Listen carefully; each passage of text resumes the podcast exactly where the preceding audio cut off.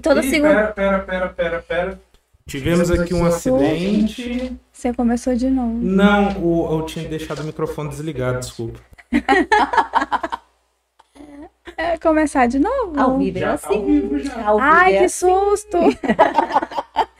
Então, gente, continuando, e toda segunda-feira eu toco no assunto aí da semana, né? Então, essa semana eu só vou pedir orações pelo momento trágico que está acontecendo em Israel, pra gente orar por paz é, no mundo inteiro.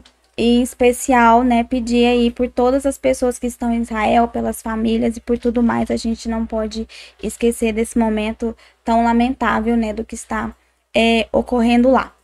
E estamos com uma convidada muito especial hoje, que eu estava assim extremamente ansiosa. Foi muito recomendada por muitas pessoas. Quando eu postei que ela estaria aqui, todo mundo, nossa, eu adoro ela.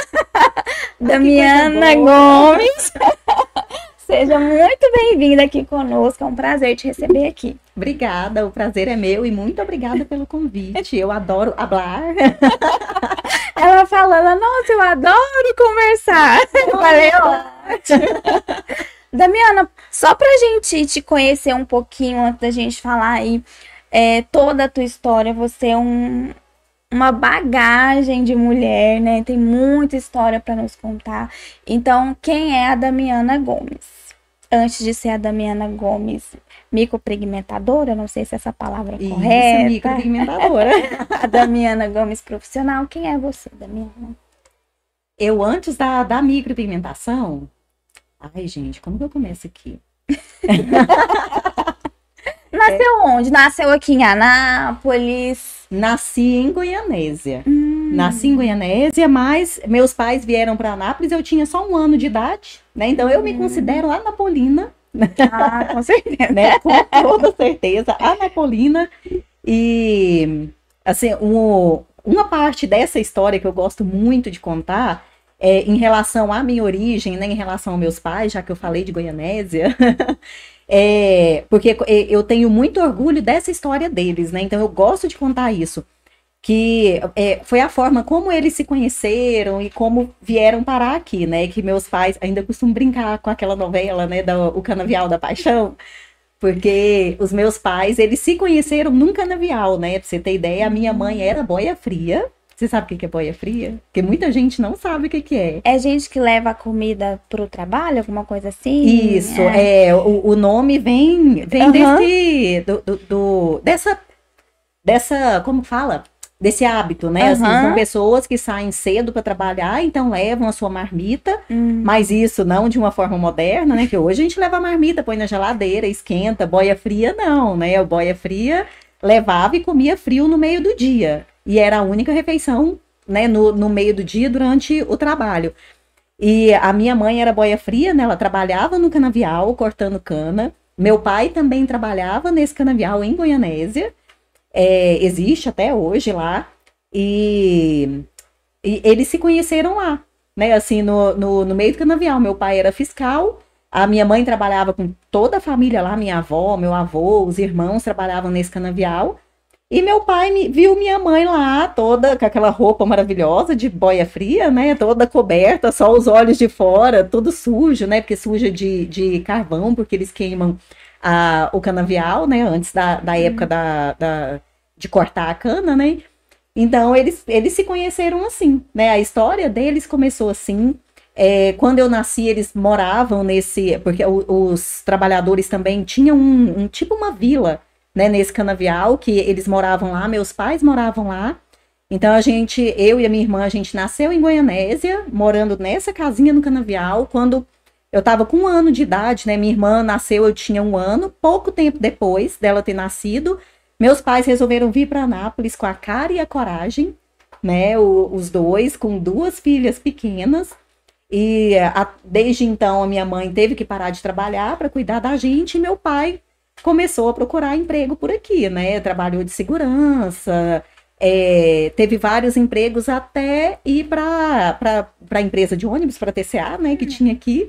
E a gente cresceu vendo ele nessa profissão, né? E depois disso a minha mãe é, ficou com a gente até uns 7, 8 anos de idade, depois ela voltou a trabalhar. né? Com a minha mãe como eles criaram a gente, né? Minha mãe como empregada doméstica e meu pai de cobrador de ônibus para motorista de ônibus. Então tá explicado porque sua mãe é tão forte. Inclusive, ela era minha parceira de crossfit, assim. É forte a bichinha. ela é, é de família esse negócio aí. Ela era uma crossfiteira. É porque assim, você não viu minha avó. Mesmo. Mãe da minha mãe, nossa. Gente, é de impressionar, né? A força que ela tinha, ela corria, pegava peso. Até hoje. Era, não, e trabalha na limpeza, né? Assim, trabalha o dia todo na limpeza. Hoje ela é diarista, né? Então, assim, dá faxina todo santo dia. E mesmo assim, vai lá cedo, 6 horas da manhã, tá lá 5 e meia, 6 horas, tá lá treinando, pegando peso, peso no pique, animada. É uma família de mulheres fortes, porque a sua irmã também, ela é também. bem musculosa, também, bonitona. É, a minha irmã chegou a, a virar atleta de crossfit, né? Eu também fui aspirante atleta de crossfit, né? Desistiu. Na, na verdade, eu, eu fiz uma escolha, né? Porque uhum. quando eu vi que essa vida de atleta não é tão saudável como a gente pensa, né? Saudável quero dizer assim, é, vai muito no extremo, né? É, é, é, muito extremo. Seu corpo vai no limite, né? Você vai no limite. É, então, quando a gente não tem tempo para realmente dedicar a isso, não vale tanto a pena. Então, eu tava com, com filha pequena, né? A, a Sofia, minha filha mais velha, tava com, com seis anos, cinco, seis anos, né? E a minha empresa tava crescendo, né? A, a clínica tava crescendo, a uhum. equipe crescendo.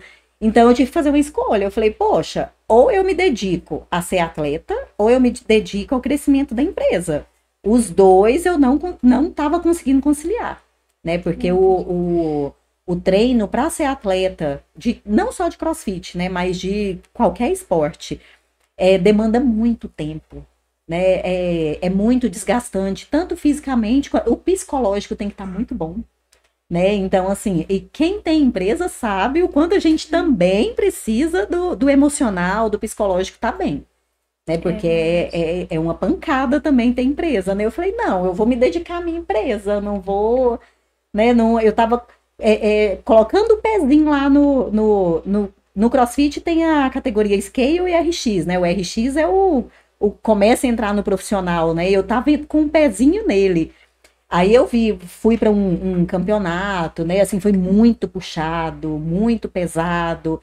E me veio uma tendinite junto por causa do trabalho. Aí foi que eu tomei essa decisão, né? Eu falei, poxa, eu já tô Falei, nossa, eu levei meu corpo ao extremo ali. Ia trabalhar, trabalhava ao extremo também. Eu falei, não, vou ter que fazer uma escolha. Aí deixei a vida de atleta de lado, né? Assim, treino porque eu gosto, porque eu sinto falta, porque me faz bem.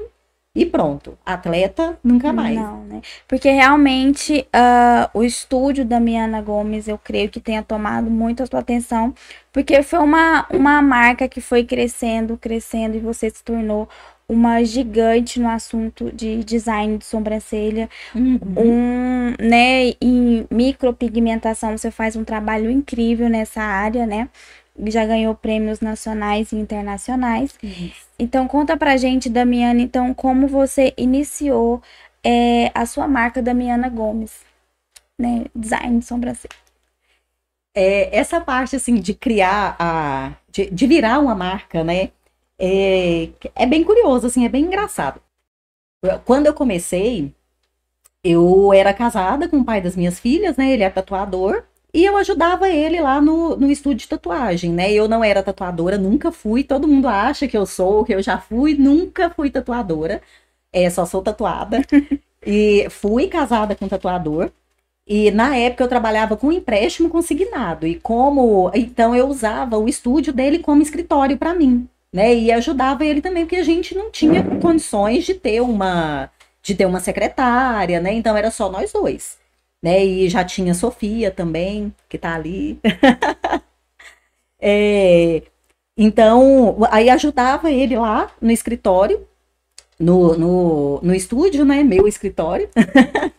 e depois, em 2011, assim, mais para o segundo semestre de 2011, o não sei porquê, vários clientes dele começaram a pedir para ele tatuar a sobrancelha delas, né? Para ver que a gente não pode julgar quando a gente vê pessoas com a sobrancelha tatuada por aí ou tatuadores que acabam tatuando sobrancelha. Porque elas pediam e elas insistiam, né? E insistiam, inclusive, para mim. Né, elas saíam lá e falavam, ah, Damiana, conversa com ele para ele tatuar minha sobrancelha, eu vou desenhar, eu faço o desenho e ele só só tatua por cima. E a gente explicava, ó, não é tatuagem, é um outro procedimento e tal, porque na época já tinha, já não era mais maquiagem definitiva, tava nessa nessa transição, nessa mudança, né? E a gente explicava e mesmo assim elas insistiam e várias mulheres estavam fazendo isso. Né? Então, eu resolvi ir atrás do curso de micropigmentação. Na época era dermopigmentação, o termo nem era micro ainda. E é, é, pesquisei alguns cursos, foi bem difícil encontrar curso na época, assim, é, é encontrei muitos que não me passaram confiança, assim, meio estranhos, uhum. né? E por acaso uma conhecida minha de Goiânia, de um estúdio de tatuagem gigante em Goiânia na época, ela tinha acabado de fazer o curso de dermopigmentação para começar a fazer lá nesse estúdio.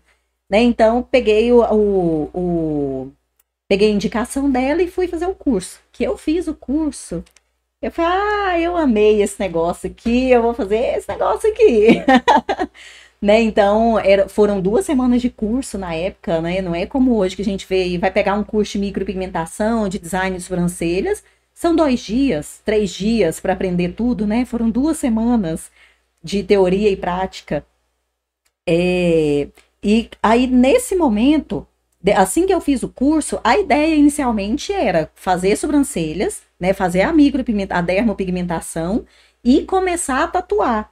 Né, porque como a gente tinham muitas mulheres que procuravam e às vezes ficavam meio sem jeito por ser homem tatuando, quase não tinha tatuadora mulher na época, hoje já tem bastante, né? E a ideia era começar a tatuar. Mas à medida que eu comecei a, a criar meu portfólio, né, ir atrás das primeiras clientes, eu, eu tive um, um, um insight, né? eu vi que não tinha nada nessa área, não tinha profissionais especializados nem no design, as pessoas não conheciam design de sobrancelhas. Hoje a gente fala design de sobrancelhas, todo mundo sabe o que é, né? Mas é, 11 anos atrás, ninguém sabia o que, que era um design de sobrancelhas. Eu falava que trabalhava só com sobrancelha. As pessoas olhavam assim, mas como assim você trabalha com sobrancelha? Como que é esse negócio de fazer sobrancelha? Então eu ia explicar a importância do design, que não era só catar o, com a pinça ali da forma que faziam, né? Porque até então era esteticista, manicure, cabeleireiro que catava a uhum. sobrancelha uhum. ali, né? Não, não, não tinha especialidade. E então eu percebi isso, eu falei, gente, não existe um lugar especializado em design de sobrancelhas. A maquiagem definitiva não, é mais maquiagem definitiva, virou a dermopigmentação. Tá ficando mais natural, que a ideia era realmente ser mais natural que a maquiagem definitiva, e ninguém estava sabendo disso. Né? E, e em, em contrapartida, eu me inspirei nos estúdios de tatuagem, né? Assim, nessa vivência que eu tinha com os tatuadores, com os estúdios de tatuagem, de ver estúdios de tatuagens grandes e que tinham vários tatuadores e cada tatuador tinha uma especialidade, né? Hoje a gente vê muito isso. É, o tatuador que é especializado em, em oriental, o tatuador que é especializado em preto e branco, né? Então, é, me inspirei nisso e falei, poxa, eu vou investir nessa área do design de sobrancelhas e da dermopigmentação, vou me especializar nisso e vou ser especialista nisso e um dia vou ter um estúdio só disso, né? Só de cuidados com as sobrancelhas. E comecei a trabalhar, né? Então, e o, o se tornar uma marca pessoal também veio de um insight do mundo da tatuagem. Porque era muito comum as esposas dos tatuadores começarem a tatuar. Eu quase fiz isso, né? então, é, eu já conhecia algumas mulheres de tatuadores que eram tatuadoras, mas é, o que eu observava, é, elas eram conhecidas como a esposa do fulano de tal, que é tatuadora. A tatuadora esposa do fulano. Então eu parei, olhei assim, é, eu vou me especializar nessa área, mas eu não vou ser a esposa do tatuador. Eu vou, eu vou ser a Damiana Gomes, que faz sobrancelhas, que faz dermopigmentação, que é especialista em dermopigmentação e em micropigmentação. Né? Foi aí que começou a, a surgir a marca. Né? E eu, eu foquei em realmente trabalhar o meu nome. Tanto que as, muitas pessoas, é, eu comecei dividindo o estúdio de tatuagem, né, com o meu ex-marido, Era ele numa. Inicialmente era um num canto, o outro no, no outro canto, a sala era grande, depois a gente conseguiu fazer a divisória. Mas é, as, muitas pessoas chegavam lá e não sabiam que era dentro de um estúdio de tatuagem, né? Porque eu consegui fazer essa separação para não ser a esposa do fulano. Muito inteligente. Aí, é, aí a ideia, a marca pessoal veio daí. Bacana. É, o formato do seu estúdio, eu não sei, hoje não é estúdio mais, logo a gente vai falar Agora disso. Você é... mudou o conceito, né, do estúdio. É, são tinham várias pessoas que atendiam, faziam design, inclusive eu era sua cliente, depois eu vou chegar num outro assunto, né, que são pessoas que trabalham com você e depois uhum. saem e também são sucesso no que fazem, uhum. né?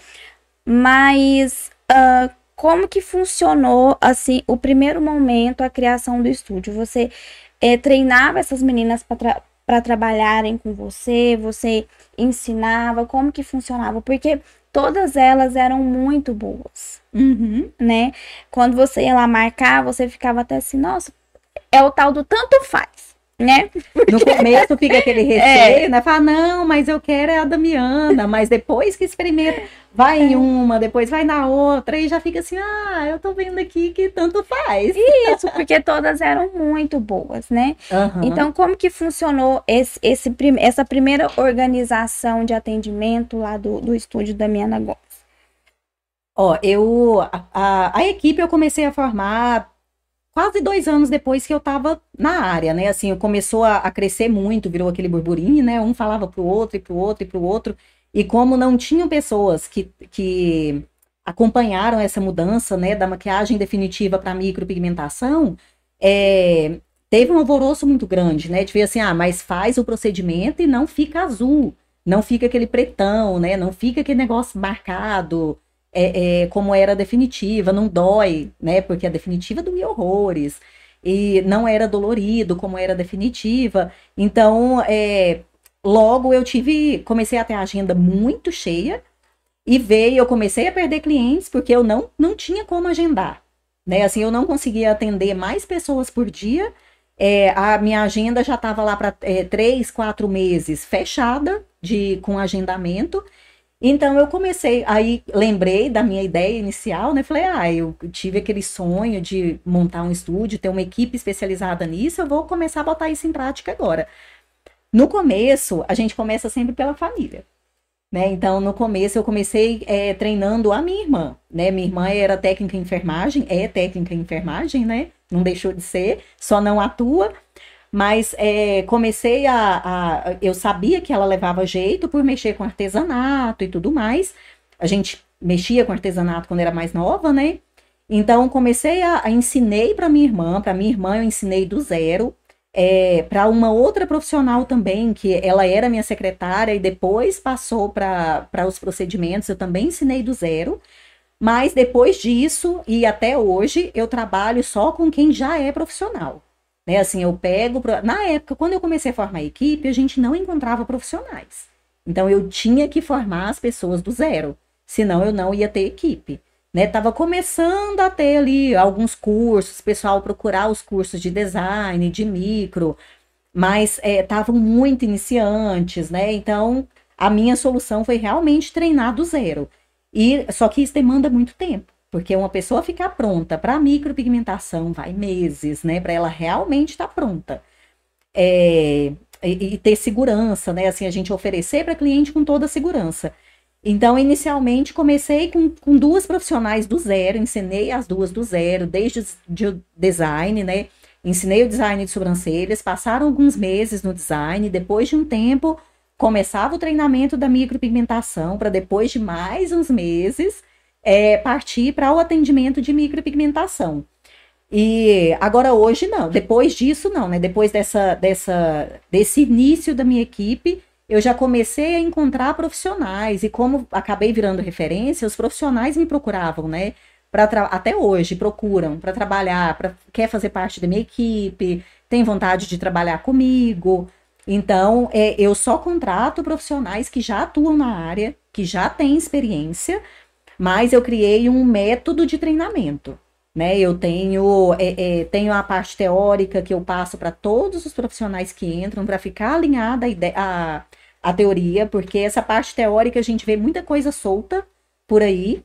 É, os cursos de micropigmentação e de design de sobrancelhas são muito é, carentes, né? Assim, eu vejo uma falha muito grande nessa parte teórica do, dos cursos. Eles passam muito por cima, os profissionais saem totalmente despreparados. Biossegurança, que é extremamente importante nessa área, né?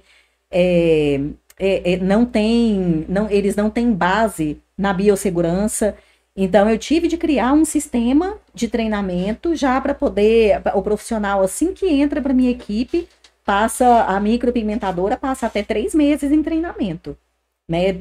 Para até pegar tudo isso, né? Essa, alinhar essa parte teórica, entender como funciona o, a pele, né? Como a pele reage, a composição dos pigmentos, como a cor dos pigmentos reage na pele, é, o, que, que, o que a gente vê por aí na internet, o que é realmente funcional, o que, que realmente acontece na prática e o que é só baboseira, né? Falação, blá blá blá. né? Então, passo tudo isso para profissional e logo em seguida a gente já entra na prática. E a prática também tem esse alinhamento, né? Porque cada um aprende de uma forma e acaba se desenvolvendo de uma forma. Porque a gente vai desenvolvendo a nossa técnica ali no decorrer do, do, do, dos anos, né? No atendimento.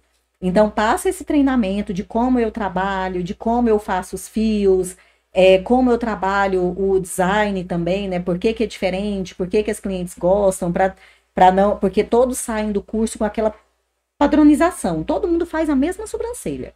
Né, o mesmo formato, a mesma coisinha, inventaram um negócio de marcação na sobrancelha que é a mesma coisa de molde, porque a marcação é a, desenha a mesma coisa em todo mundo, né? Então, o, o, e trabalho isso aí também para tirar esses vícios do profissional, para o profissional começar a atender depois, né? Então, eu pego profissionais que já atuam na área, a gente faz esse treinamento dentro desse sistema de treinamento que eu criei para a equipe e daí já começa a atender.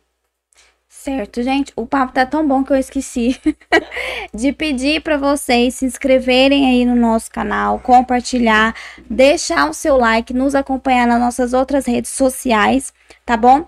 Para comentar, para participar aqui da nossa conversa com a Damiana, é preciso se inscrever. Então, se inscreva lá, ajude a gente, tá? Para a gente continuar aí levando conteúdo e trazendo pessoas maravilhosas aqui para conversar com a gente. Quer falar? E sim, é, vamos aqui é, ler alguns comentários né, que chegaram aqui, enquanto vocês vão vendo aí na tela os nossos queridos patrocinadores, né? Ali bem ao lado do Parque Piranga e agora naquela avenida que eu nunca lembro o nome. É, José Neto Paranhos. José Neto Paranhos.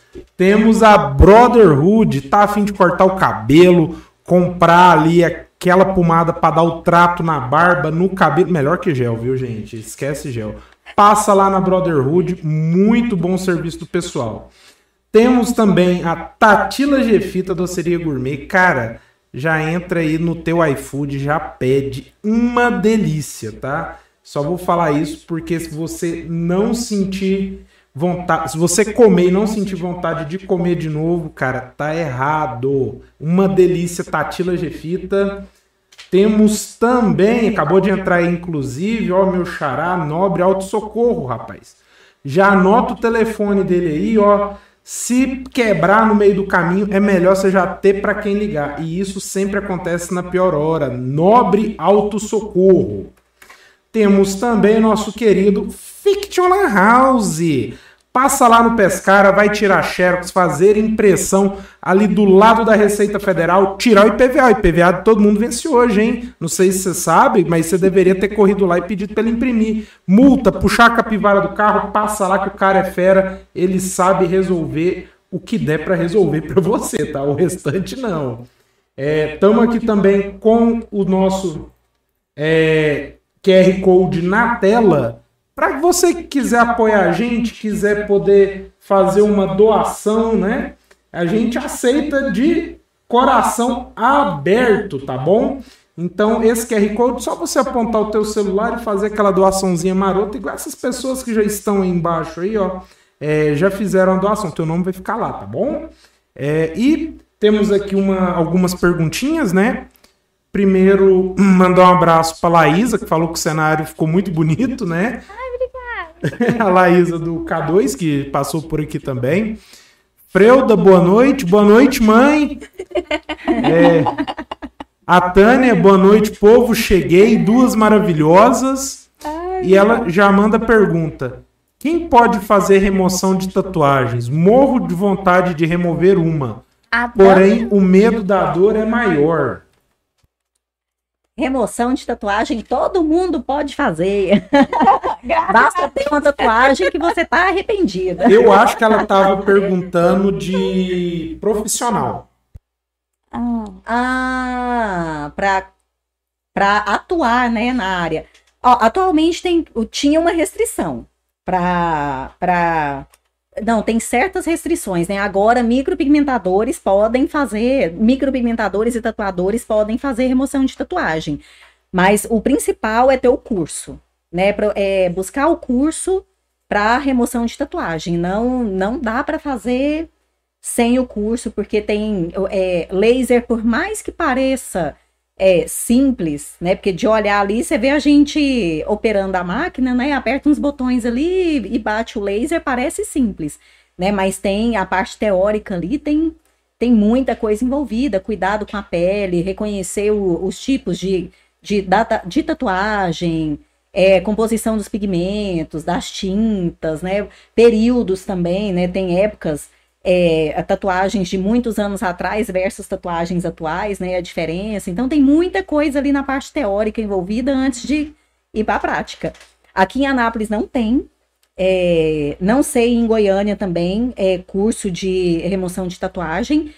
Eu só recomendo os cursos com a, que foi com quem eu fiz, né? Que é com o doutor André Borrin. Borrin é, Acho que só procurando no Instagram dele mesmo. Ele direto ele vem pro Brasil, dá, ele é brasileiro, mas mora em Portugal. Direto ele vem no Brasil dar esse curso. Tem a Janaína Campiol, que é que é uma amiga minha também, que é, é como, como se fosse uma representante da marca dele, né? Um representante dele aqui no Brasil e ela dá cursos pelo Brasil inteiro. Inclusive, mês passado, acho que ela estava aqui em Goiás. Olha só, dando curso de remoção de tatuagem. Então, para atuar na área, tem de ter o curso de especialização no, nessa, na, na remoção de tatuagem. Você não arrependeu de nenhuma, não, né, Tamiana? Porque as suas são nem enormes. Nenhuma. Meu Deus, você arrepender dessa. Nenhuma, não, não pode nem pensar em arrepender. Aqui, ó, tem Mas eu acho que ela estava falando de remover mesmo, que ela falou de medo da dor. É, ah. porque, é, talvez, mas a gente é, já também. deixa curiosidade. Respondeu né? tudo. É, temos aqui o casal Bruno e Bruna, né? O Bruno Weigahard. Eu não, nunca soube falar seu sobrenome, Bruno, desculpa. Ele falou que também quer remover uma tatuagem. Opa! É, a Bruna Franco, nossa chefinha. Ai, a Bruna! E tá aqui um bate-papo aqui. Gente, é, não é toda mensagem que chega que a gente fica mandando, não, né? Um abraço, vô, Volmir, né?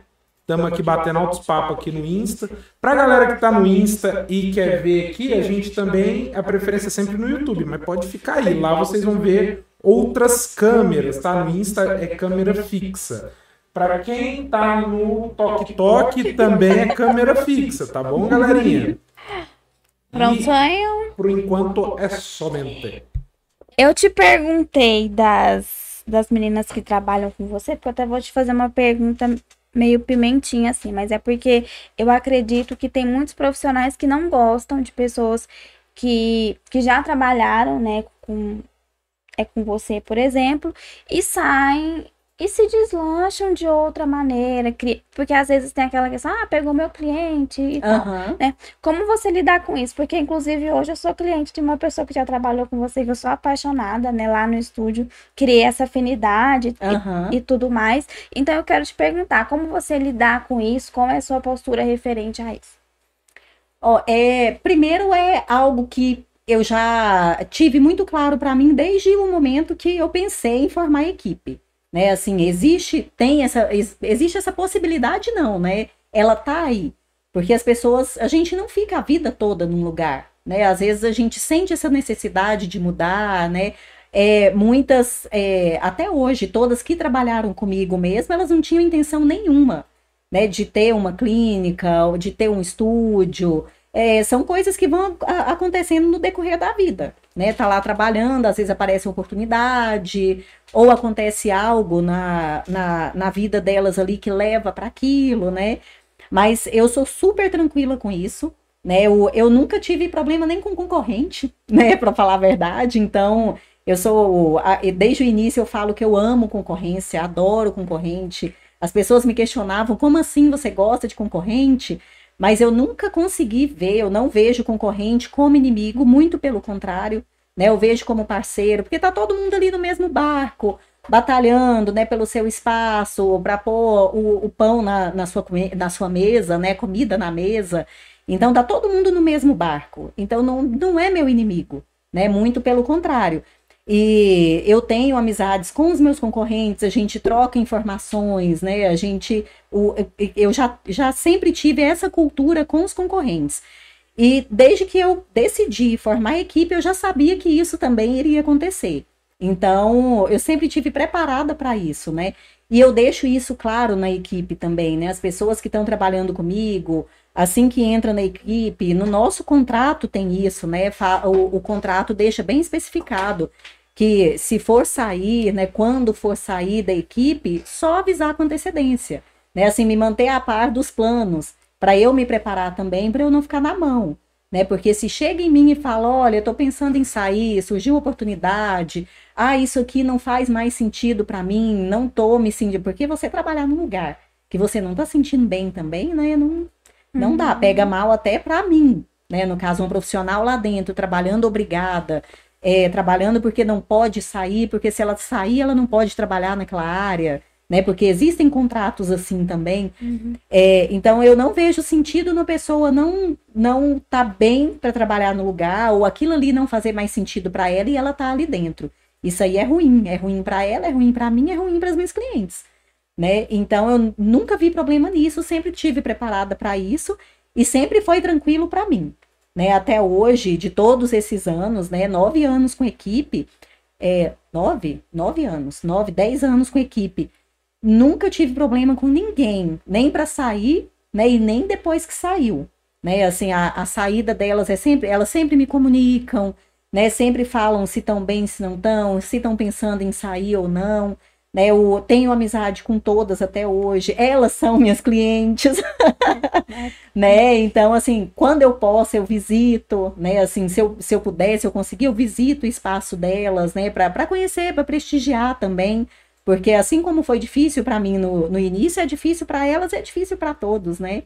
E então a, nunca tive problema com isso e não vejo problema nisso. Né? Eu uhum. vejo algumas clientes que inclusive compram a briga, né, por mim, é, conhecidos meus que ficam assim, ai, eu vi que o fulano saiu da sua, do seu estúdio, da sua clínica e montou o espaço dela. Ah, não, isso que eu falei, oh, Tá tranquilo, saiu tranquilo, saiu todo mundo bem, a gente é amigo. Ah, não, mas isso é, é tá furando seu olho, tá não sei o quê. Eu falei, não, não é, tem cliente para todo mundo. O sol brilha para todos, né? Então, tem, tem clientes que realmente acompanha profissional na saída, né? Porque pessoas se conectam a pessoas, né? Então é comum conectar com a profissional e quando a profissional sai, algumas pessoas vão junto. E é normal. Né? E acontece. Então, assim, tem clientes que vão para elas, tem novos clientes que vêm para mim. É, tem espaço então, para todos. Tem né, espaço para todos. Como você falou. Eu acredito que isso que tem ajudado assim para o crescimento também, né? Porque não tem essa esse é, essa amargura, né? Assim, esse rancor. Então acaba todo mundo trabalhando ali bem, né? Todo mundo tranquilo, à vontade, livre. Sim, com certeza uh, bacana você pensar assim, né? Porque nem todos pensam é. e, e, realmente as meninas que trabalharam com você são, são ótimas e, né? Nada, é. nada, assim, o mínimo é o sucesso realmente no que elas fazem, né? né? E eu conheço muitos profissionais, assim, que, que não têm equipe, não crescem, sua clínica, sua empresa não cresce porque tem esse medo. Esse rancor. É falar, ah, mas eu vou ensinar a minha técnica para essa profissional e depois ela sai daqui, leva minha técnica e leva minhas clientes? Eu falei, gente, como assim? Você precisa daquela pessoa ali trabalhando com a sua técnica para conseguir atender mais clientes que você não consegue mais atender, né? Que a, a, a, chega um ponto que a gente não consegue. A agenda enche, você vai atender como? Né? Então, é, é, eu vejo assim como outros braços, né? São outros braços ali do lado, são outras minhas mãos, né? Nas mãos delas, né? Então, e por que não ensinar? E se ela sair, o que que tem? Né? Ela vai ter a evolução dela, a história dela, e você vai continuar tendo a sua. Com certeza. Uh, e ne, no meio disso tudo, Damiana, como você se colocou aí uh, no mercado, no, eu, eu não sei se é mercado internacional, né? Porque você é, é, participou de grandes prêmios, inclusive eu acho que eu fui te conhecer, eu acho que no primeiro, eu não sei se foi o primeiro prêmio, sabe? Eu falei, gente, o que, que essa mulher tá fazendo lá? Ela é daqui de Anápolis, como ela foi para lá, né? Uhum. é, o primeiro internacional foi prêmio foi 2019. Foi, porque eu falei, gente, como que essa mulher foi para lá? Ela é daqui de Anápolis. Foi realmente, eu acho que quando eu fui te conhecer mesmo, uhum. né? Então, como você se colocou nesse meio, chegou tão longe, eu acho que eu acho que deve ter sido uma caminhada árdua e, e longa, né? É. Conta pra gente um pouquinho como você conseguiu chegar lá. Primeiro, eu queria pôr Anápolis no mapa, né? Por favor. Anápolis no mapa, Goiás no mapa, né? Porque a gente fica meio, meio escondidinho aqui, né? É, mas uh, quando eu comecei, eu não imaginava uma proporção tão grande, né? Assim, imaginava uma clínica, um estúdio com uma equipe grande, uma equipe especializada, é, conhecida na cidade, na região, né, em Goiás, mas não com toda essa proporção a ponto do internacional. O internacional veio com, com o decorrer do tempo, com os congressos, porque eu sempre participei desde o meu antes de completar um ano de profissão, que começaram a surgir os congressos, né, o, o, o no, da área, eu já comecei a participar, desde os primeiros que começaram a ter aqui no Brasil, né? Então, através deles, como vinham muitos internacionais, através desses eventos, a, a gente ouvia falar sobre os eventos que tinham lá fora. Né? E foi em 2015, se eu não me engano, 2000, foi 2015 mesmo. Em 2015 eu fui no primeiro congresso internacional, mas aqui no Brasil, né, que foi o primeiro congresso que trouxeram os internacionais para ensinarem as técnicas deles para a gente, que eram as russas, né, que eram referência, uma referência muito forte no, na micropigmentação fio a fio, né, porque até então a fio a fio aqui a gente ouvia falar da fio a fio, mas ninguém conseguia fazer uma fio a fio de verdade, né? A nossa fio a fio ficava grossa, não era tão natural, né? Era assim, bem. Símbolozinho da. Né? Da e era assim, a gente olhar os fios, eram uns fiozinhos retinhos, assim, parecendo uma cerquinha, assim, um do ladinho do outro.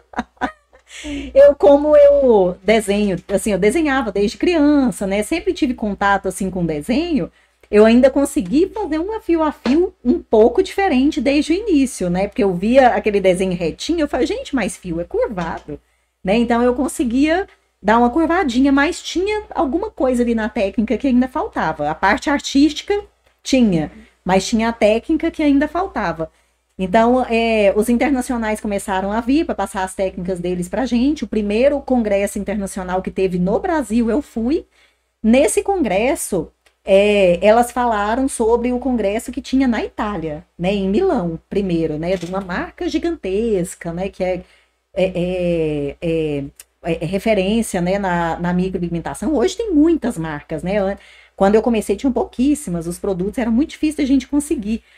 Então, tinha essa marca que era né, a marca, e eles tinham esse evento que era enorme. Nesse evento, a gente ouviu falar de campeonato pela primeira vez. Né? A Europa já fazia campeonatos, de micropigmentação. Tanto, é, sobrancelha, olhos e lábios. E então, nesse congresso eu já pensei, né? Eu falei, nossa, olha, uma oportunidade de viajar para fora do país e tal. E começaram a falar de, de organizar para as profissionais do Brasil irem, né? Para ir em grupo. Porque em grupo, a partir de 10 pessoas, eles conseguiam a tradução simultânea para a gente, né? Naqueles fones. É, então, a partir desse evento, eu já comecei a me preparar para isso. Eu falei, não, eu vou. A gente procurou saber. É, eles anunciaram né, que no ano seguinte, no mês de junho, teria sempre no mês, não, junho não, maio. Sempre no mês de maio tinha esse esse evento lá em Milão, né, e, e tal. Aí a gente já começou a sonhar, falei, não, vou me preparar, vou para vou para um evento internacional, vou ir direto lá na fonte buscar a técnica lá. E isso levou dois anos para eu conseguir. Né? Foram dois anos trabalhando, porque viajar para a Europa não é fácil. Não é 10 reais. Quem der. né? Eu, mãe, né? Como, como que a gente vai assim, né? Com empresa, com filho. Então, foram dois anos de preparo para o primeiro, primeiro congresso internacional. Na verdade, teve um que foi na, no Uruguai, em 2016. Eu fui nele. Ele foi o primeiro internacional mesmo fora do Brasil mas era um evento brasileiro realizado fora do Brasil, né? No Uruguai tinham vários internacionais lá. Mas o internacional mesmo, que, que, que é organizado lá no, no país, foi esse em Milão. Então fui, mas fui como congressista. Né, assim, já o, o no, nesse ano que eu fui a primeira vez, os brasileiros já começaram a ir para esses eventos, assim, os primeiros brasileiros começaram a ir e um brasileiro conseguiu é, pegou o primeiro lugar. Né? Aí, isso daí fez os brasileiros, né, nós micropigmentadoras brasileiras, é, voltar os nossos olhares para esses campeonatos fora do país. Aqui não tinha ainda. Não tinha esses, esses concursos, né, esses campeonatos. Então, em 2018 mesmo, eu fui para Milão, nesse congresso, vi como funcionavam os campeonatos, vi como funcionavam os congressos lá, que são bem diferentes daqui. Né? Engraçado esse negócio de cultura é incrível, Nossa, né? É Porque aqui, assim, o Brasil, mesmo sendo um país muito é, é, caloroso, é, festivo, né? Nesses eventos, o Brasil é muito formal. Né, os, nossos, os nossos congressos aqui, a gente tem uma festa de gala no último dia ou no penúltimo dia, né? Tudo assim mais formal. Na Europa, a festa é no primeiro dia. Né? No convite, eles já falam, se você, é, eles falam, se você sobreviver, o nosso congresso inicia no dia seguinte, tal hora, e começa mais tarde. E lá é servido espumante e vinho o dia inteiro.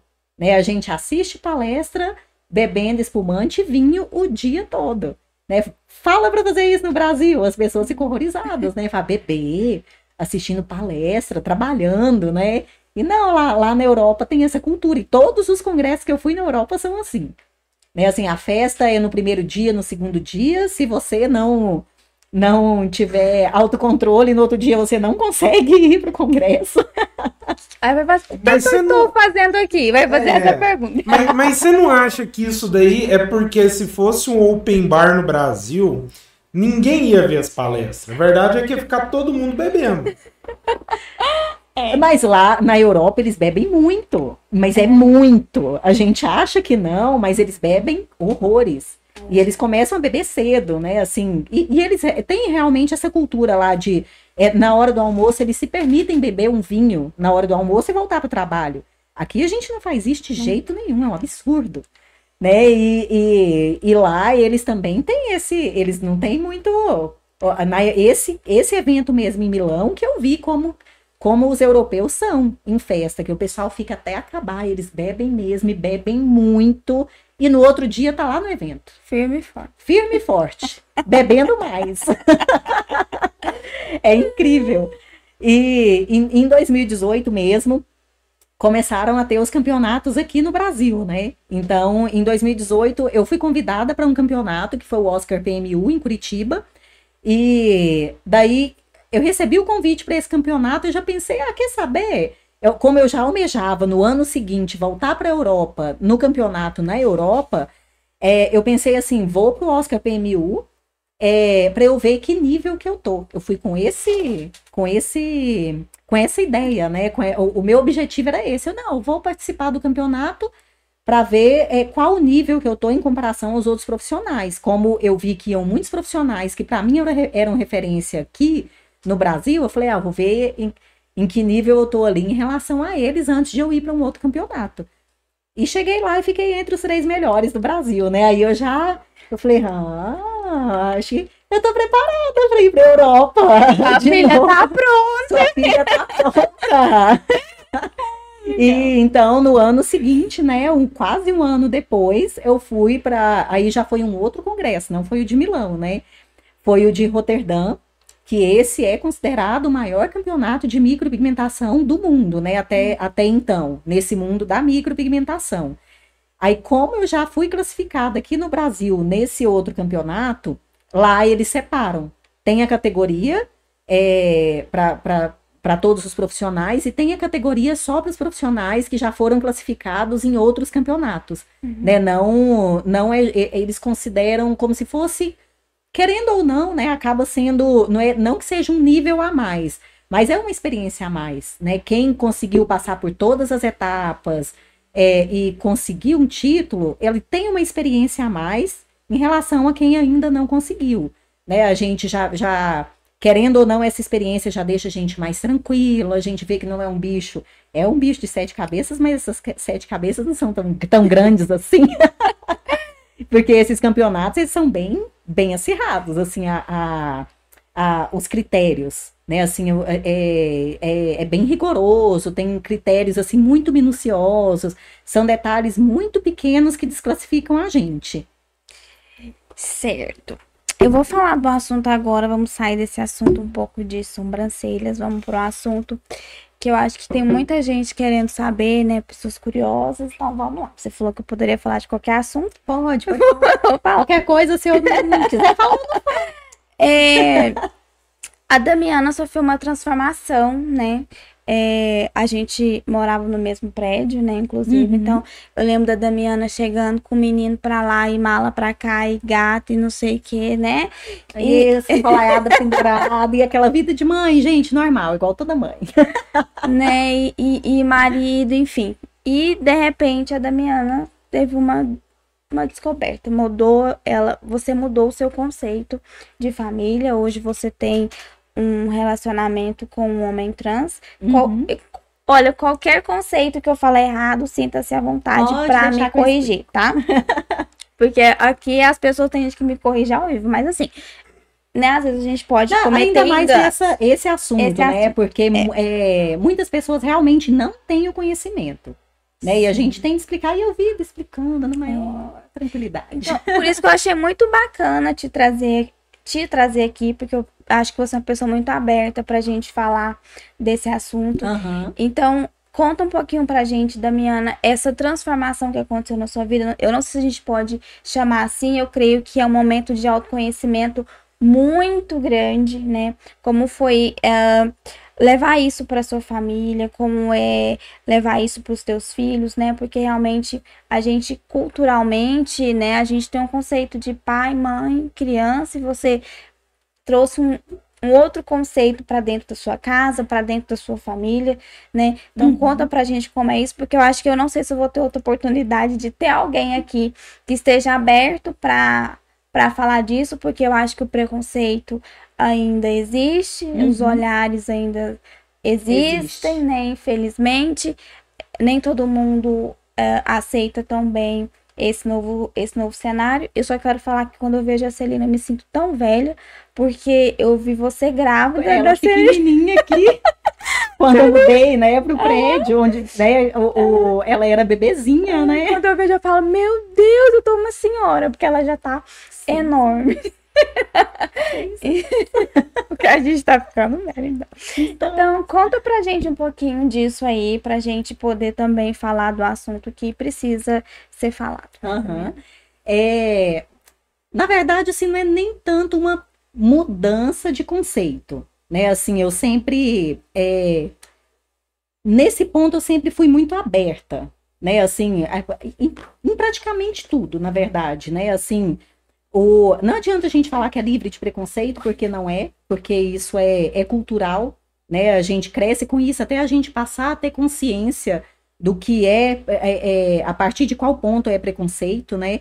Mas é, é eu sempre busquei ser livre de preconceitos, né? Então eu sempre estou observando, não só no dentro da, do assunto LGBT, né? Mas em todos é, eu, eu sempre busco isso, assim, não ter preconceitos. É, é na religião, é, com em relação à cultura, a é, raça, classe social, tudo, tudo. Né, eu, eu tento, o, o, o meu objetivo é ser livre do preconceito, né, assim, ter o máximo de conhecimento para se livrar desse preconceito que a gente costuma ter sem ter conhecimento, né?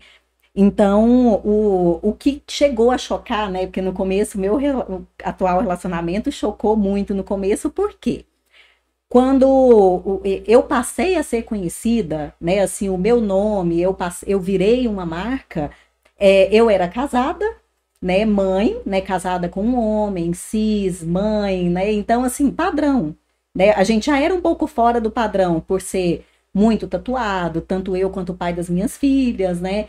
Eu sempre tive um estilo diferente, é, o cabelo curto, sempre, as pessoas sempre falam muito disso, porque tem essa barreira da mulher e o cabelo curto também, né? Porque mulher, enfim, tem, tem um estereótipo ali que, de como a mulher deve ser, né? É, mas eu estava dentro dessa normativa, né? Dentro desse, dessa caixinha, né? Da, da heteronormatividade né? Que era uma mulher, mãe, casada com um homem. Né? Então, o, depois que eu me separei do pai, do, do pai delas, né? E foi anos depois ainda que, que eu conheci o Miguel e que a gente começou a se relacionar. É, na, o, não foi bem uma. Em partes acaba sendo descoberta, né? Porque como eu estava nesse lugar né, da mãe, da, o, eu também entrei nesse, no, no, nessa normativa, né, eu entrei dentro dessa caixinha da, da heteronormatividade automaticamente, porque a gente é colocado ali e a gente fica ali, né, é, então eu estava nesse lugar até eu ir me percebendo no, no decorrer dos anos que o meu lugar, na verdade, não era aquele ali né? Porque eu tive vivências na, na minha adolescência, né? Assim, dentro do mundo LGBT também. Nunca me classifiquei, nunca me defini, né? Assim, eu nunca é, é, é, me rotulei, né? Nem dentro do, do, da heteronormatividade, né? Assim, eu falar eu sou isso, né? Nunca me rotulei, mas também nunca parei para pensar nisso. Né? Então, no, no, de, no decorrer do caminho aí, foi uma autodescoberta também. Porque eu percebi que eu sempre estava à vontade com isso, né? O, tem o, as, as vivências, né? As relações que a gente vive uh, no decorrer da vida, né? Na adolescência, eu, eu me relacionei com meninas na adolescência também. Aí depois casei, tive filho e tudo mais, fiquei muitos anos casada, então todo mundo já esperava é, é, esse padrão. E quando eu vim com um padrão diferente, que, que foi o alvoroço, né? Tiveram pessoas que perguntaram se eu tinha é, virada a cabeça. O que, que aconteceu que eu virei a cabeça? Eu falei, gente, não tem nada de virar a cabeça. É só o não esconder, né? Porque é algo que eu tenho muito forte, é algo meu. Né? Assim, a Damiana Gomes é transparente. Né? Eu sou transparente com as minhas clientes, eu sou transparente com as minhas filhas, eu sou transparente com a minha família, com as minhas clientes, né? com todo mundo. Então, para mim, não faz sentido esconder quem eu sou. Né? E a partir do momento que eu tô com uma pessoa, eu gosto dessa pessoa, né? Essa pessoa é importante para mim, não faz sentido nenhum para mim esconder. Né? Esconder por ser quem é, esconder por medo de preconceito, não tive medo em momento algum, né? Assim, medo de julgamento. Sabia que ia ter julgamento, sabia que iam ter pessoas a favor e, a, e pessoas contra, sabia que a família também ia ter um baque na família, né? Porque até então eu não tinha aparecido, né? Desde sempre eu nunca tinha aparecido com, com, com uma pessoa trans ou com uma mulher, né? Um, um relacionamento assim. Então eu sabia que também ia ter um baque ali da, do, da família, né? Então, mas mesmo assim não faz sentido para mim esconder. Né? Então já já fui transparente desde o início. Eu falei, eu tô com essa pessoa, é essa pessoa e ela é assim e ponto final. Né? O que foi o baque no início é porque quando a gente começou a namorar, ele estava no início da transição dele, né? Então ainda estava com o nome de mulher, né? As, as primeiras postagens que eu fiz com ele ainda era com o nome de mulher, então ele estava nesse nesse processo também, né? Porque as pessoas trans ela também tem esse processo de é, aceitação, é, o medo, né, de como a sociedade vai receber, porque infelizmente a, a, os, as notícias, os relatos que a gente tem, são a, a, a sociedade é muito dura, né, com, com as pessoas trans, né, rejeita muito. Então, uma pessoa trans se aceitar, né, assim, se identificar, se aceitar e se assumir, né, digamos assim, é muito difícil também. Então, ele estava nesse processo, né, assim, ele já, é, é, já tinha um tempo que ele tinha aceitado e estava começando a viver a, o, a transição dele, né? Então, eu entrei na vida dele bem nesse comecinho. Não, e é uma transição, gente. É, eu fui no Instagram dele, né? Pra gente. É pra eu poder uhum. saber o que eu podia falar, como eu devia falar do assunto, né? Que transição, né? Falei, gente, nunca que você olha assim, que você pensa, nossa, isso, isso era uma, uma mulher. É incrível, né? Como, é incrível. como muda. E uma coisa curiosa, assim, que é engraçada, eu falo, e eu falei isso para ele na época que eu conheci ele. Quando, porque a gente se conheceu por aplicativo, né? Ah. Esses é, aplicativos de relacionamento. Normal, é, né? Também. isso, isso é furada, hein? Gente, Aí. parem com esse negócio de aplicativo de relacionamento. Se vocês não querem arrumar um relacionamento, parem. Então, a gente se conheceu pelo aplicativo, né? E assim que eu vi o perfil dele, tava com o nome, né, feminino ainda, mas eu bati o olho e fui, passei as fotos, voltei, passei, voltei. Eu falei assim, gente, isso aqui não é mulher. Isso aqui é um homem. Né? Aí quando a gente começou a conversar, que ele falou que era um homem trans, eu falei, ah, pronto. Fez todo sentido agora. É, e aí ele foi explicar, não, eu sou um homem trans, tem algum problema para você? Porque eu tô, tô, tô no início ainda, ainda tô me adaptando, Daí eu falei, não, para mim faz todo sentido, porque eu bati o olho no perfil e eu vi. Nossa, né? é, é bacana. É, um dia, eu, quem sabe, eu possa ter a oportunidade de trazer ele aqui para contar de, dessa transformação, do processo e a gente conseguir quebrar aí, talvez, uma barreira de preconceito. Né? Ah, eu acho que é uma história que tem que ser contada, viu? E eu falo Vamos muito para ele, para ele para ele falar sobre isso, né? Assim, conseguir falar, porque é, é difícil falar também, né? Uhum. E não é todo uhum. mundo que consegue estar tá nas redes sociais falando, né? Mas é muito importante isso. Bacana. Você é mãe de adolescente, né? Inclusive, ela tá aqui com a gente, tá ali uhum. na sala. Tá ali no celular. Como é ser mãe de adolescente, ser mãe de duas meninas? é, a gente vê que você, eu não sei se seria uh, liberdade, né? Você é muito aberta. Uhum. Você não tem é, medo dessa abertura demais, de, de permitir demais, né? Porque às vezes, não sei, a, a permissão demais também pode trazer coisas que a gente não não aceite tão bem, né? Uhum. Como você lidar com isso? Como é a educação das suas filhas? Como é ser mãe de adolescente? Sendo tão aberta, né? Sendo tão assim livre. É, eu, particularmente, eu adoro ser. É, é, não é fácil, né? Não, não é fácil ser mãe de forma alguma, né? Independente de ser adolescente. É difícil quando é bebê, quando é recém-nascido. É difícil ali na primeira infância. É difícil né? Que todas as fases têm o seu grau de dificuldade, né? Mas a adolescência sempre traz esse peso. E eu acho, eu acredito que esse peso que é colocado na adolescência é o que atrapalha muito a maternidade e a paternidade. Né? Eu acredito que atrapalha.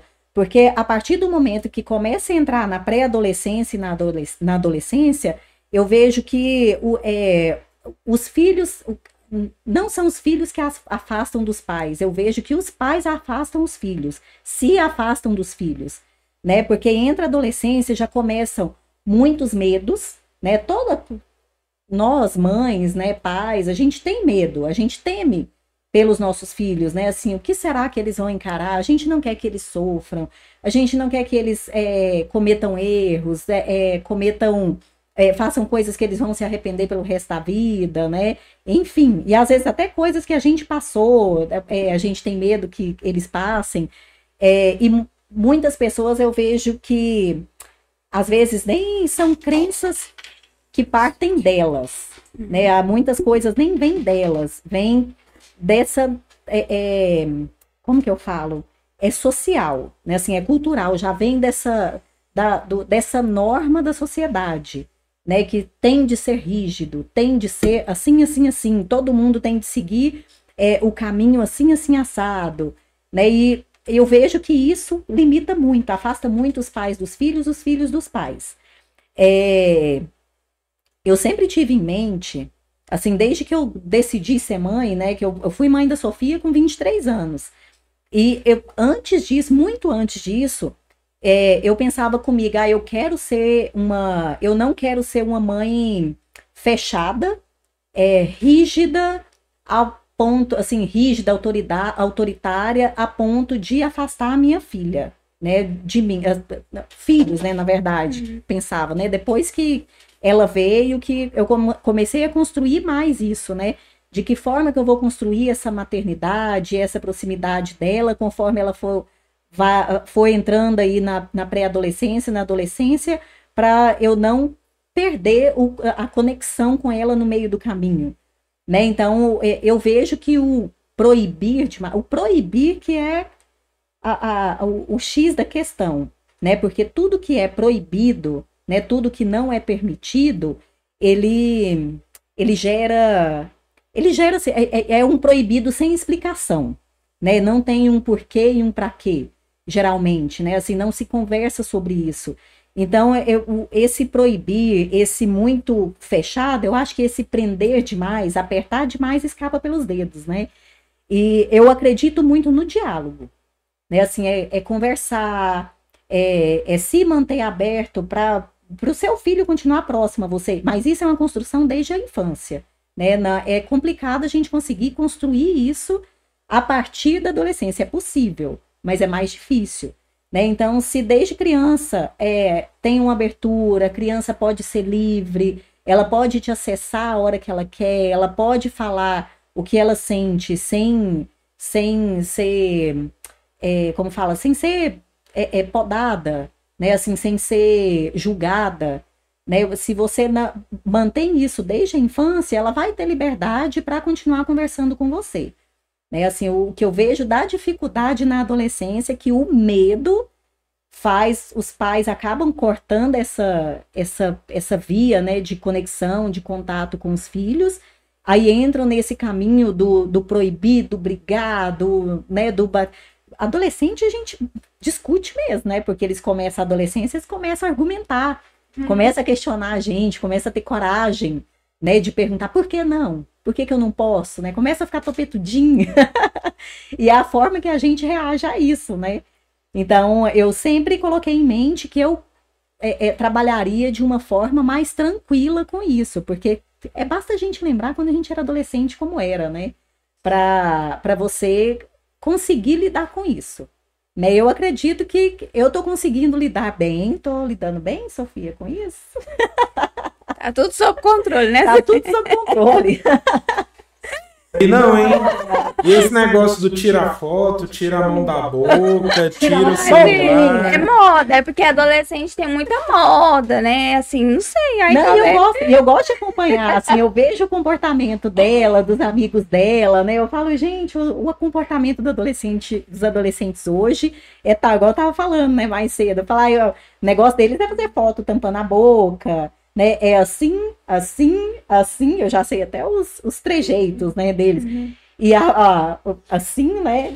Assim. Meu Deus do céu. E eu, eu tô me sentindo uma senhora de 85 tá né? É a foto com, com, na frente do espelho com flash e o celular tampando o rosto, né? É. Tem as características, é o comportamento deles uhum. de hoje, né? o, o que eu vejo que me ajuda muito é isso, assim, eu gosto de estar antenada de ver qual que é o comportamento deles hoje. Eu não entro, eu, eu vigio muito para eu não entrar naquele lugar, né? Porque todo mundo entra naquele lugar de, ah, mas os adolescentes, os jovens de hoje. Olha lá, pô, tá vendo? Aquele estilo, é, ó. gente, diferente. é. Então... Mas isso não é. Não, isso daí não é tão de hoje, não, sabe? Não é. É uma moda que tá voltando. Não, eu, eu lembro quando eu ia muito ali no, no Parque Piranga da Dislec. E querendo ou não, você tinha muito contato ali com. com para mim é criança, né? Já sou velho já. Mas ali da faixa dos 14 anos, 13 anos. E você ia ver as redes sociais, era a mesma coisa. Né? É, isso é de uns 10 anos pra cá, né? O- Esse comportamento. Eu, eu vigio muito pra não entrar naquele lugar, assim, de ficar. De jogar, né? Pra ai, os jovens de hoje. Ah, porque a gente sempre ouve essa. Sempre começa dessa forma, os jovens de hoje, os adolescentes de hoje. É, a gente tem que tomar muito cuidado com esse lugar. Porque cada geração vai ter um comportamento. A, no- o- o- a nossa geração teve um comportamento diferente que os nossos avós já achavam meio que um absurdo também. E olha a gente aqui, né? Assim, a gente tá, tá todo mundo todo mundo bem na medida do possível, né? Mas é, essa mudança de comportamento, do- não adianta eu querer que a minha adolescente seja a adolescente que eu fui.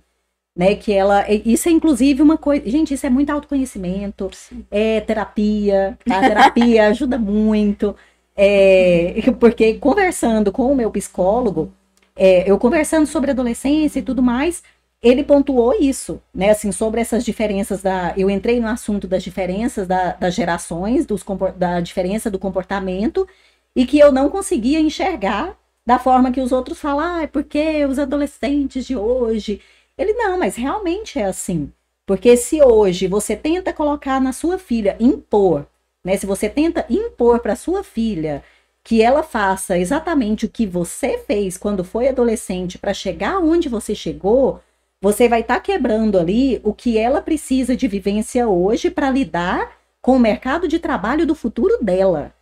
Porque eu tenho conhecimento, né? A gente tem aqui um conhecimento, uma vivência, uma experiência é, que foi necessária para a construção dos profissionais que nós somos hoje para o mercado de trabalho, para o que o mercado de trabalho exige hoje.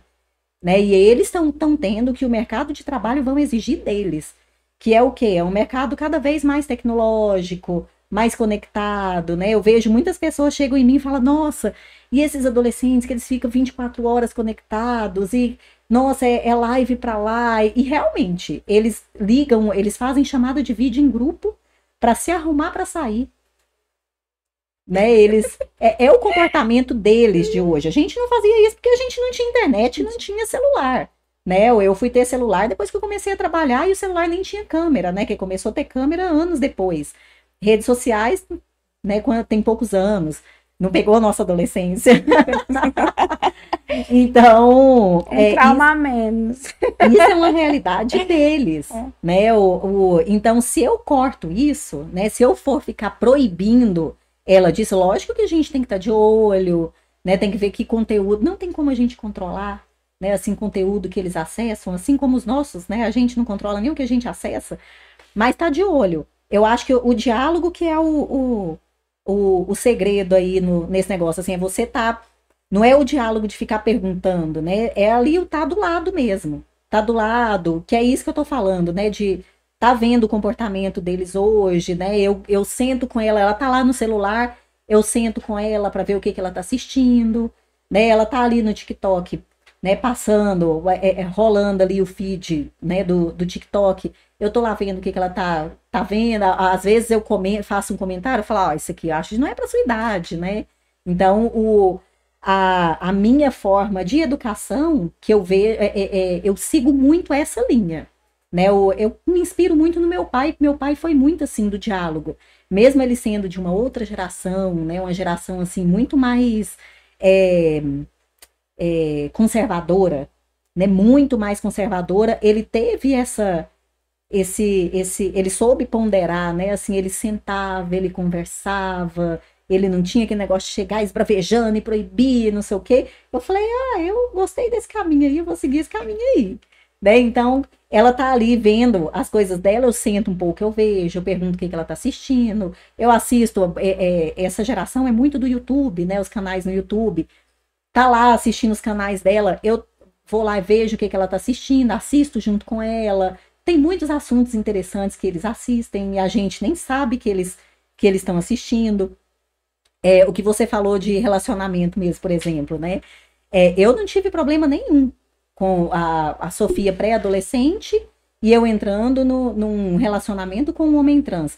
Primeiro, pela forma como eu e o pai dela criamos ela, né? Porque o, o, a gente sempre ensinou a respeitar a todos, né? Independente de qualquer coisa. E ela sempre teve acesso à informação, a essas informações.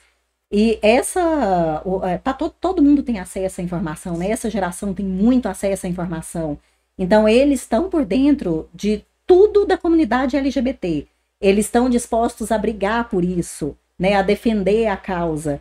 Então, ela, ela já, já, já conhecia todas as siglas, né? E quando eu fui conversar com ela, e da mesma forma, que eu- eu- o que eu falei, né? De ser transparente, de ser uma via de mão dupla. Da mesma forma que eu quero que ela chegue em mim e conte tudo, quando eu comecei a me relacionar, eu sentei com ela para falar, né? Cheguei, ó, Sofia, senta aqui com a mãe, Vamos conversar. senta aqui com a mãe, né? E fui conversar, olha, tô saindo com uma pessoa, já tem um tempinho, tô gostando. Ela, ah, não, eu não quero que você arrume outro namorado, não quero que você namora. Eu, calma, eu nem tô namorando, né? Eu tô falando que eu tô conhecendo e tal.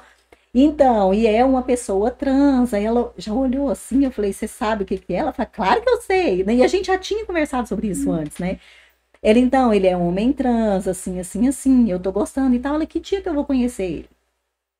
Né? Então, assim, já, já começa assim, a questão, o, o negócio é conversar. É a forma, da mesma forma que a gente quer que eles tenham essa proximidade com a gente, eu acho que se a gente não tiver, eles não vão ter com a gente.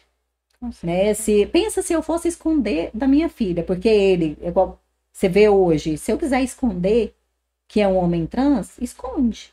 Né? Muitas pessoas trans passam por isso, que a gente chama de passabilidade cis. Né? Que cis são, somos nós, né? Pessoas cisgêneros somos, somos nós, assim. Foi designado como mulher e a gente se identifica como mulher, nós somos pessoas cis. É, então, a, a- o- as pessoas trans, quando elas ganham essa passabilidade cis, né, que é as pessoas não perceberem que elas são trans, elas passam muito por isso. De é, a, a outra pessoa, é, a que ela está se relacionando, né, principalmente em, em relacionamento amoroso, querer esconder dos outros que é trans. Né? Falar assim, ah, é homem trans, ninguém percebe que é trans, então vamos fingir que você não é trans. Você é homem cis. Né? Ele, a- pessoas trans passam muito por isso. Então, pensa se eu tivesse feito isso com ela. Né? Assim, eu vou esconder da minha filha que ele é, é homem trans, né? Eu vou, vou apresentar como namorado e ponto final e vamos fingir que é assim e pronto. E o momento que ela descobrir, que ela perceber, né, que, que não é o que eu tinha apresentado, né? Que confiança que ela vai ter em mim de chegar em mim e contar a verdade, né? Se eu mentir para ela, ela vai mentir para mim. Né? Se eu esconder dela, eu tô dando abertura para ela esconder de mim. É verdade. A Damiana, a gente tem tanto assunto, ela tá falando ali, outra gente, tem tanta coisa que eu gostaria de falar com ela. Vai ter que fazer outro, vai ter que me convidar de novo. Damiana, podcast parte 2, porque realmente são muitos assuntos importantes que a gente precisa precisa falar, né, pra gente talvez mudar e ah, mostrar para as pessoas que, que dá para serem pais, bons pais, pais saudáveis, né? Eu, eu também vim de uma educação é, conservadora, Rígida. rígida, só que a gente não tem ideia ah, do tanto de amor que os nossos pais têm por nós, né? E Ah. eles não conseguem expressar, né, Exatamente. esse amor que eles têm. É tanto que nessa ideia conservadora, quando eu fui, eu fui passar, eu precisava tomar uma decisão. Eu, eu queria, eu queria me divorciar e fiquei com medo de como o meu pai e a minha mãe iam receber isso. Uhum. E por isso eu retardei a decisão e fui levando, e fui levando, fui levando. Eu precisei marcar um jantar para eu poder fazer isso, Para comunicar. para pra comunicar. família. Na hora foi um, a minha mãe ficou em choque, ela ficou sem saber o que falar. E meu pai ficou assim, e no fim ele falou assim: "É isso que você quer?" Eu falei: "É". Pronto, filha, faça. Aquele momento que os pais sur- surpreendem a gente, né? Faça. Você dá conta de resolver sozinha? Dou. Eu não preciso fazer nada? Não, então, então pronto. É isso. Nem me chamou, hein? Não, é- A gente não tem. Eles surpreendem a gente Surpreendem. dessa maneira. Não, e parte do, da forma, assim, é, é, da forma que eu decidi, né, assim, esse formato de mãe, né, que eu decidi ser, é, muito vem da minha mãe, né, porque, assim, meus pais foram é, é, rígidos também, a minha mãe tinha essa tendência a ser mais rígida, exigir mais, e o, o, ela, pouco antes de eu ter a, a Sofia, né, ela falou para ela soltou, né? Ela falou assim: eu arrependo tanto de ser como eu fui, né? De ser é, é, de ser tão rígida, de proibir tanto. Eu queria ter feito isso, eu podia ter feito assim, assim assado. Eu peguei isso para mim. Eu falei, gente, a minha mãe tá arrependida de ter sido dessa forma, então eu não vou repetir. Né? Eu não não vou, eu não quero esse mesmo essa mesma dor. Né? Por isso eu decidi. Hoje tem até um nome, né? Que é educação positiva, né? Nossa. É educação positiva. A, a gente trouxe esse assunto aqui, deu um mó bafafá. Nem todo mundo. Nem todo mundo concorda. Eu tenho o meu jeito, né? Da, do, da, mas entra nessa linha da educação positiva. Né, assim, eu não, não sei todas como, como é a educação positiva, assim, toda a forma uhum. que eles que, que eles propõem, né? Mas eu vejo muito disso, né? Assim, da, uhum. da forma como eu sou com as minhas filhas. Mas partiu de uma fala da minha mãe.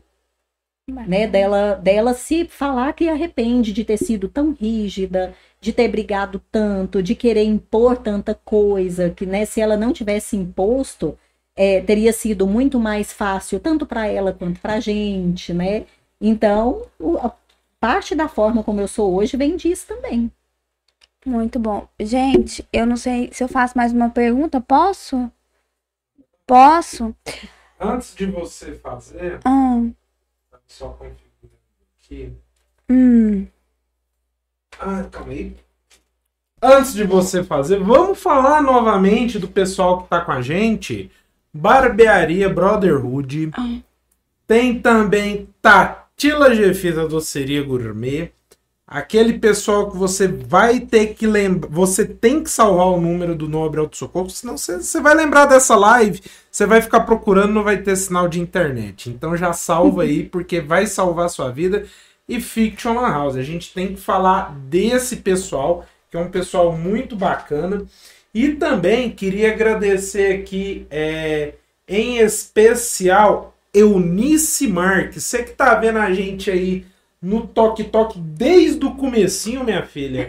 Você é animada de ficar no Toque Toque vendo assim, hein?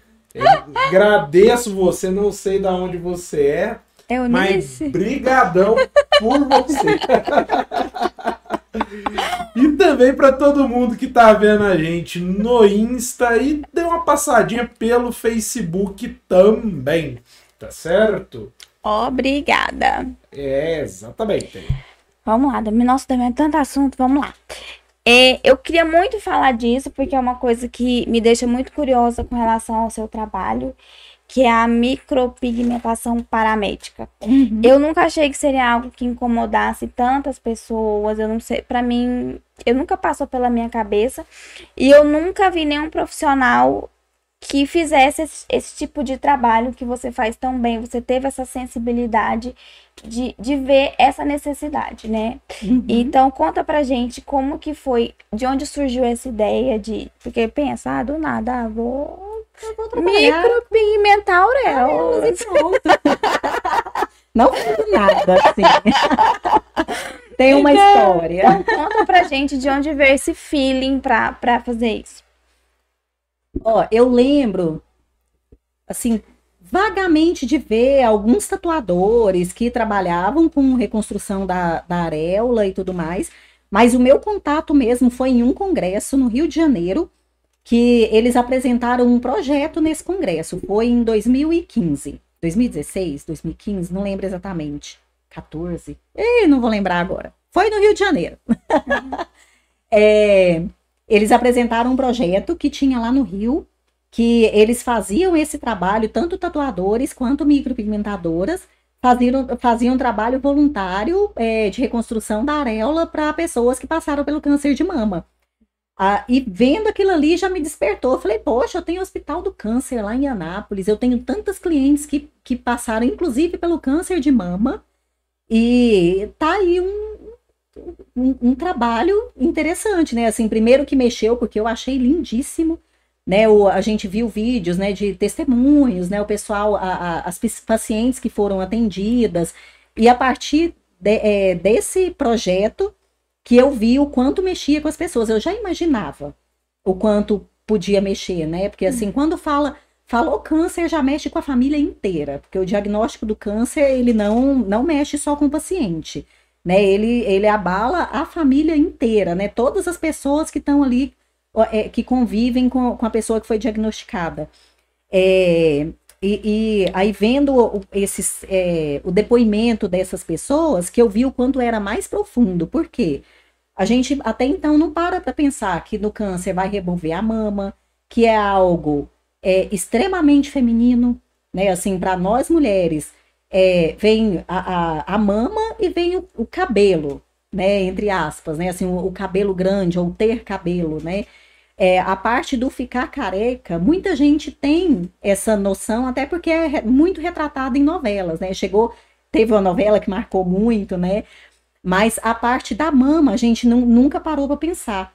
Mas a mama é, é uma, uma parte do nosso corpo que representa muito a feminilidade. Então imagina você tirando isso aí de uma mulher e tirando uma só, por exemplo, né? Assim não, não faz diferença, não é não é mais grave ou menos grave, né? Menos menos feminina ou mais feminina se tá com uma mama ou, ou com as duas, né? Uhum. Mas mexeu ali na mama, tá mexendo diretamente no, no, no na feminilidade, né? No, no que é feminino para mulher. E Aí primeiro o remover. E você vai ver as cirurgias, as, reconstru as reconstruções. É, é algo assim, as mulheres elas ficam literalmente mutiladas, né? Porque são. são é, é, tem que fazer, é, é pegar partes né, de, do, do, corpo, né, das costas, é, de virilha, para poder reconstruir uma mama depois de um câncer, dependendo do caso. E você vai ver aquela mama reconstruída, você tá vendo de roupa, tá, tem o um volume e tudo mais. Mas quando tira, tem cicatriz para todo lado. É uma mama que não tá igual a outra, né? No caso, quando é uma mama só. É, geralmente a estética dessa mama ela é totalmente diferente. Então, assim, mexe com a autoestima de tantas formas, né? E em tantos momentos, né? E, e, e, e só ali na mama que o, o, a partir do momento que eu vi o depoimento delas, eu entendi todo o contexto, né? Eu falei, gente, é muita, tem muito, muita coisa envolvida, né? Assim, no, e como eu sempre quis tra trabalhar essa parte da autoestima e da feminilidade, eu falei, não, eu preciso. Eu não, preciso. Ai, ai, não vai pedir nada agora, não. Tô na, no podcast, menina. Não, eu quero falar do negócio da festa de Halloween. Olha. Ai, é. gente, ter filhos adolescentes é isso, tá? E não pensem que eu não brigo, que eu não que tem tem tem castigo também. Tá? Quando eu falo da educação, não é só esse essa tranquilidade, tem os castigos, tem os, o pode e não pode. Ai, imagina. Puxão de orelha. É, aí voltando para o assunto, né? O meu foco sempre foi trabalhar é, autoestima e, é, e resgate da feminilidade. Eu vendo esses depoimentos, eu falei, gente, é isso, esse, esse é o meu trabalho, né? Eu falei, ah, só falta eu trabalhar com isso, né? Com a micropigmentação paramédica. É, e, o, e, e daí eu já lembrei de algumas histórias também, né? Eu tenho pessoas próximas a mim que passaram pelo câncer de mama, né? Então eu sei como foi. É, a minha avó paterna, quando. A minha avó paterna teve outras, outras doenças, né? Mas eu cuidava dela quando era adolescente, eu, minha mãe, minha tia, a gente revezava, né? E quando ela ficava internada no hospital, é, eu sou tagarela, converso com todo mundo, faço amizade com todo mundo. Fazia, ficava lá o dia todo com a minha avó, então eu fazia amizade com os pacientes e com os acompanhantes também. E, e, sempre tinha paciente de câncer de mama no meio. Então eu lembro de ver, elas me mostravam a mama, mostravam em que estágio que estava, né? Eu lembro de ver uma que estava com um quarto da mama retirado, né? Então tinha um, um quadrante da mama só sem, né? Sem a mama.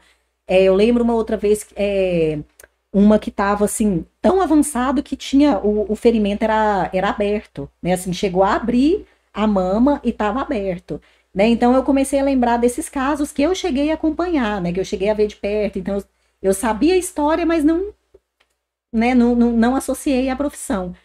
Então foi a partir desse evento, né? Assim, da apresentação desse projeto, de depoimentos de, é, de pacientes que passaram por esse projeto, que me despertou para a micropigmentação para médica. Né? Que aí, a partir daí, eu falei, não, vou estudar e vou, vou focar nessa área, vou especializar nessa área também. Gente, é um trabalho lindo, viu? Quem não teve oportunidade, vai lá no Instagram, agora é Clinic da, Clinic da Damiana Gomes. É um trabalho maravilhoso que eu fiquei bastante curiosa para a gente falar sobre. Gostaria de falar muito mais também. Gostaria também de ter falado do Outubro Rosa. Gente, eu tô louca atrás de um mastologista para estar tá falando aqui com a gente, para a gente uh, falar, né, do Outubro Rosa, falar desse assunto. Só que, gente, em Anápolis é bem difícil achar pessoas, mas vamos continuar tentando para trazer esse profissional aqui, para a gente poder falar muito mais desse assunto que começou aqui é, agora com a Damiana Gomes, que a gente que eu queria falar muito mais, mas né, a gente precisa. Tem muito assunto. Tem muito assunto. Eu vou te fazer três perguntinhas, Damiana, né? A, a primeira pergunta que eu quero te fazer é: que conselho você se daria? Eu, eu vou pensar muitos anos atrás. Vamos pensar nos anos, talvez que você nem tinha a Sofia ainda, né? Uh, pra... 75. Ih, 75 eu não tinha nascido. nem pra, tanto, nem tanto. Pra Damiana Gomes, de 15 anos atrás. 15 anos atrás, um conselho. Uhum. 15 anos atrás, lá, 20, 20, 21, 22. É, você não tinha Sofia. não tinha Sofia ainda. É. Gente, um conselho. É. Ah, eu acho que. Hum, deixa eu pensar bem antes de falar. Umas coisinhas.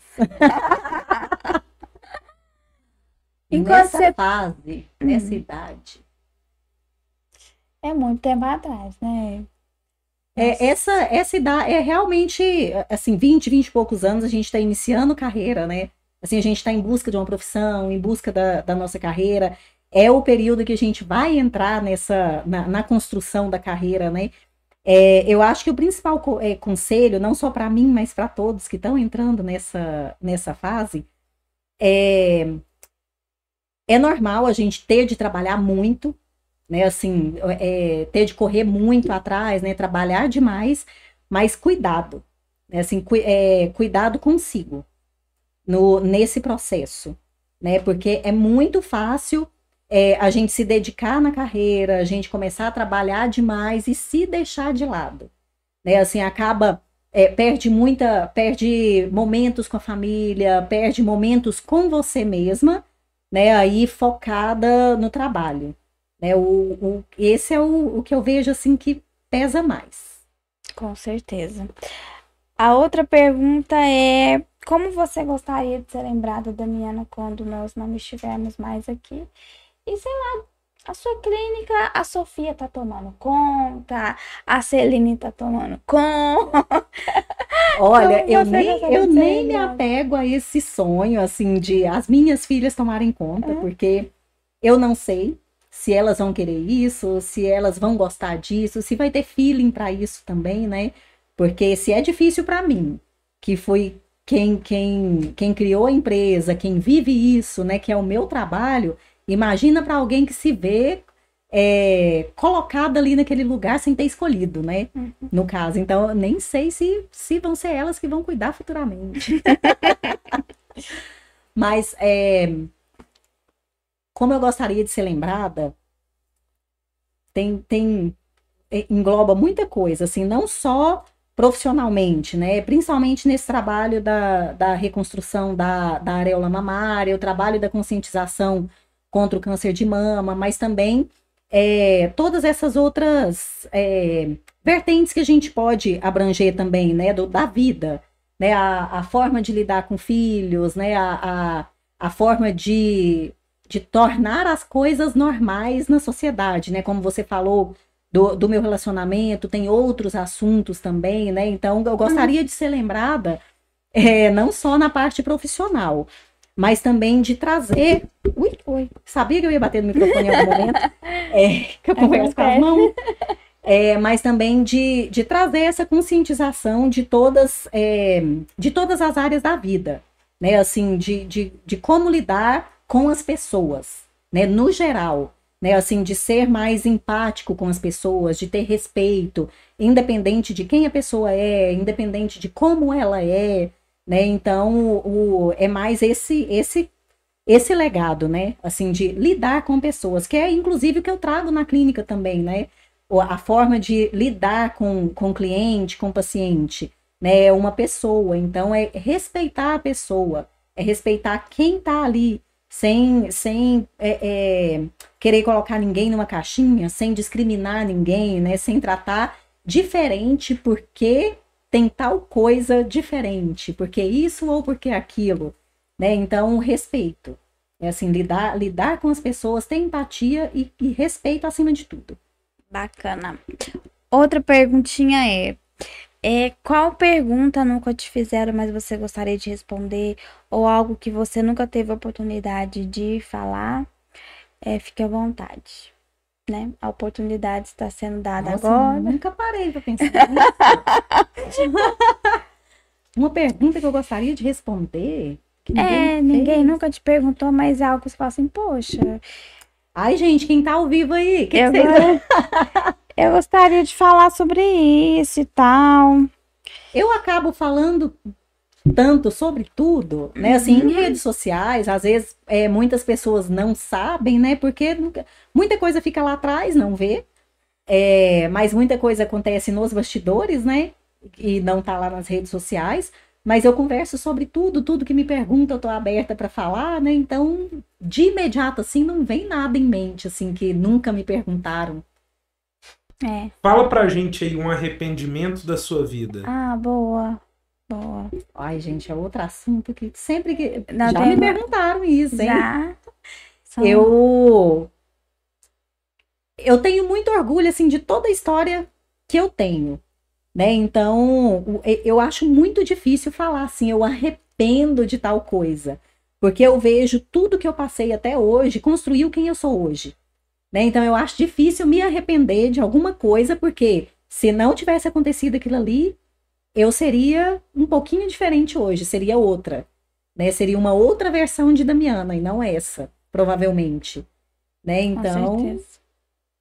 É, então não tem arrependimento. é, não tem algo específico assim que eu fale, ah, eu me arrependo disso, né? Eu não, não, não teria feito isso, porque eu acredito nisso, né? Faz parte da construção. Então, eu vou pegar. É, é uma coisa que você falou, né? Que você ah, abriu mão, às vezes, de estar com a família e tudo mais. Então, eu vou te fazer Uhum. uma pergunta.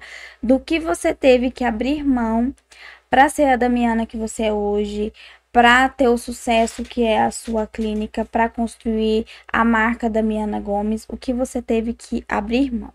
Tempo. Tempo com a família, tempo. Eu perdi.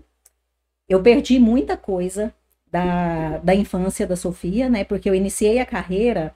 A Sofia tinha um ano e meio, né? Um ano e meio, quase dois anos.